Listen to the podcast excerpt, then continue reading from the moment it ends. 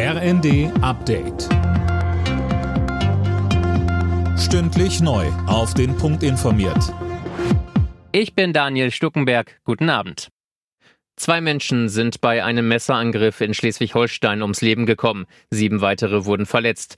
Colin Mock, was ist denn bisher bekannt? Also passiert ist das Ganze am Nachmittag in einem Regionalzug zwischen Kiel und Hamburg. Dort war ein Mann auf die Passagiere losgegangen. Warum ist bisher noch unklar. Laut Polizei handelt es sich bei dem Angreifer um einen staatenlosen Palästinenser. Er wurde am Bahnhof in Bruckstedt festgenommen. Schleswig-Holsteins Ministerpräsident Günther zeigte sich entsetzt über den Vorfall. Er sprach von einer schrecklichen und sinnlosen Tat.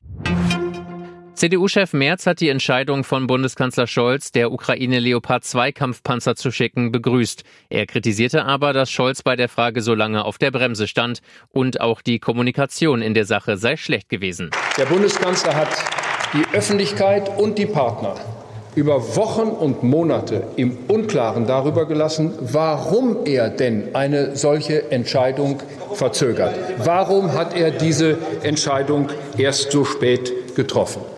Mittlerweile haben auch die USA angekündigt, Kampfpanzer zu liefern, und zwar 31 Stück vom Typ Abrams.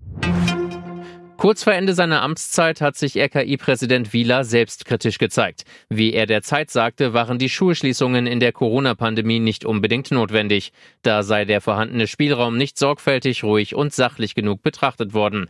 Demnach hätte er mehr Gespräche führen müssen, um die komplexen Geschehnisse besser einzuordnen. Da habe er als RKI-Chef zu Beginn der Pandemie nicht optimal kommuniziert. In der Fußball-Bundesliga hat Borussia Dortmund einen Auswärtssieg eingefahren. Der BVB setzte sich gegen Mainz mit 2 zu 1 durch. Der Siegtreffer fiel erst in der Nachspielzeit. Alle Nachrichten auf rnd.de